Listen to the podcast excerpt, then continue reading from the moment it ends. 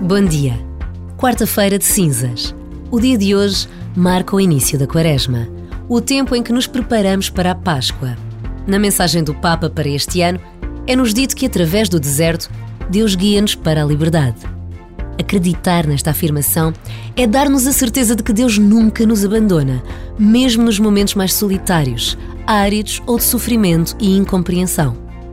Por vezes, basta uma breve pausa para nos encontrarmos com Deus, para nos interrogarmos sobre a Sua presença nas nossas vidas. Como vamos viver a quaresma que hoje começa?